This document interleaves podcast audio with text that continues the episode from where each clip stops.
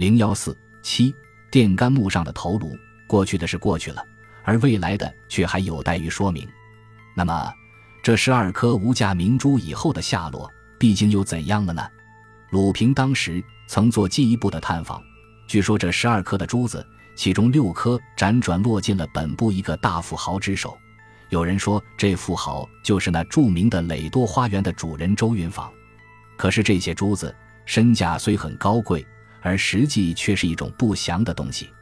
那位富豪自得了这六颗珠子以后，不久就因某种缘故破了产，于是这宝物便又从这富豪手里落进了一个南京人的掌握。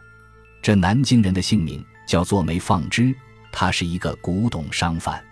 此人起先原籍困顿，后来因为结识了一个同乡的双父。靠着这双夫的一些思绪，渐渐又活动而获得了顺利的发展。此人买卖古董，具有一种精明活泼而不入正轨的手段。他能把别人手内的东西，在一转眼间由真的一变而为假的，而同时他也能把自己手内的东西，在一转眼间由假的一变而为真的。他既具有这样一套神话无比的魔术，于是不久之间，他这不很正当的业务。便有了一种意外惊人的成就。据外界传说，那神秘小枕中的六颗明珠落进这位大魔术家手内的经过，也是凭着以前一贯的方式。因此，他仅仅费了一种细微的代价，便已轻轻易易取到了那无价宝物的所有权。那六颗宝珠落到了这南京人的手内，他便专请了一个广东巧匠，用金金打成了六架龙形的座子，六条龙。有六种不同的姿态，而在每条龙的一个伸举着的前爪之中，高擎着一颗金光夺目的宝珠。不过，他对这事情却是守着绝对的秘密，在最接近的亲友之前，也矢口否认有这么一回事。然而，这一个秘密，当时终于清楚地传进了鲁平的耳内。读者们是知道的，鲁平的生平，眼睛里面不能飞进一颗灰尘，而耳朵里面也是不能砸入半粒细沙的。何况，这一次竟有那么大的六颗宝珠钻进了他的耳孔。哼，你想吧，这位神秘朋友他肯安逸吗？自从得了这个消息，立刻，我们这位神秘朋友就在脑球里面开动了马达。他暗自计划用什么方法，方能使那位南京大魔术家把他这份名贵的礼物客气地送到自己的衣袋中来。记着，当时鲁平的计划。还只是脑球里的计划列，不料，在这计划还不曾开始策动之前，忽有一件出乎意外的消息迅速地传进了鲁平的耳内。这消息说是那位古玩巨商南京人梅放之，在一夕之间无端竟失了踪，一连三天简直石沉大海，音讯全无。而同时，本部各大日报上忽又刊出了一则骇人听闻的新闻。这新闻的内容说。在本部窑主教路的尽头，一根电线木上高挂着一个鲜血淋漓的人头。有人指认这枚头颅，却正是那位古董巨商收藏了已有好几十年，而每天随身佩戴着的天然古董之一。从此，这枚放之三字的大名便不再出现于本部社会。读者又需知道，鲁平原是一个很乖觉的人里，他意外听到了这一个很突兀的消息以后。最初，他也疑惑，这事情也许会是一个针对自己而发的烟幕弹，但继而一想，这显然不可能，因为自己的计划既然还没有发动，那位南京朋友并不具有预知的能力，他何至于会窥破自己的秘密，而预先放出这一个具有掩护性的烟幕弹？当然，这是绝对不会有的事。不过，鲁平虽然做如是想，可是他对这一件事。暗中依旧破费了一番很细密的侦查，结果却依然毫无线索可寻，甚至当时侦查的结果，连同那六颗珠子，竟也随同他们的主人而一起不知去向。于是，鲁平对这一件将发动而未发动的攘宝计划，只得无形搁置了下来。日子稍久，他更因其他业务的忙迫，把这一笔账渐渐地忘到了脑后去。以上。却是十年前的一本未经清算的旧账。眼前，鲁平为打听隔壁四十三号这一家的内容，使他脑内顿又联想起了十年前的那件事。他疑惑眼前这一个梅旺纸，或许就是十年前曾把头颅拿下来高挂在窑主教路电杆上的那个大魔术家梅放之，因为一则梅放之与梅忘纸这两个名字字音非常相近，二则他虽打听的隔壁这一家方林，自称是本地土著，可是那一天他在门口所听到的那个中年妇人的语声。分明含有南京人的土腔。三则以前的梅放之是古董商贩，而眼前的梅望止却是一个从旧货事业中起家的人物。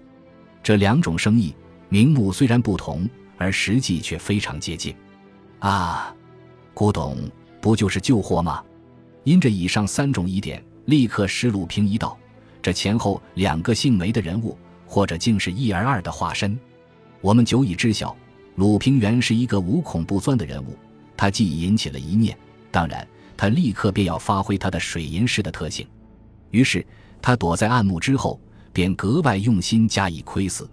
虽然他在十年前并不曾见过那个南京朋友梅放之的面目，但是凭着他这水银式的本领，无多几天之后，他便准确地查明以前的梅放之与眼前的梅望之，不出所料，果然是一个人的化身。他不但侦查到了上述的真相，同时他另外还查明了两件很重要的事。其一，他查到当时那个梅放之无缘无故忽然失踪，其中果然隐藏着一种诈谋，而这诈谋又果然是针对自己而发。原因是当时自己有一个极亲信的部下，在无意中偶然泄露了自己那个攘夺珠子的计划，竟被那个南京朋友预先得到了情报。他自问绝非鲁平的敌手，因而他竟仿效了乌贼鱼的办法，赶快放出了他的自卫的烟幕。这是鲁平在眼前所查明的重要事件之一。其二，鲁平又查明那六颗明珠内中的三颗没放置在两年前已秘密托售给一个犹太巨商，连着这三颗宝物又从犹太商的手内以可敬的巨价转售给了一个专事收罗中国国宝的英国人。于是，这三枚可怜的小东西，从此便永远脱离了大中华的国籍，而成了漂流于异域的流浪者。至于余下幸运的三颗，却一直很妥密地保藏在这南京人的手里。以上，便是鲁平在最近所查得的另外一个重要的消息。鲁平记发掘出了上面许多出乎意外的情事，他不禁感到了一种高兴。在最初，他到这平村里来。只是由于好奇心的驱使，想把这所魔屋中的怪事，那男女两人的离奇失踪案加以研究，而揭开他的暗幕。不料，他自搬进了这座三十三号屋以后，这座所谓魔屋竟真的成了魔屋。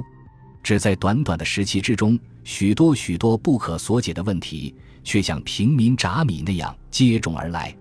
最可疑的是，当前所发生的每一个问题，在问题的本身之外。都有一种横生出来的枝节，而每一个横生出来的枝节，又都是那样扑朔迷离、不可纠结。不过，他所最想不到的，在眼前这一个问题的枝节中，竟会翻到一本十年前的旧账。细算这本旧账之中，似乎还有一些利益可图。这无疑一只烤熟了的又肥又美的野鸭，无端飞上了他午餐的餐桌。像这种上帝赐予式的机会。送到了一个抓机会专家的手内。喂，你想，他肯轻轻放过吗？鲁平愈想愈觉高兴。当天，他便振作精神，准备进行他的一种奇妙的计划。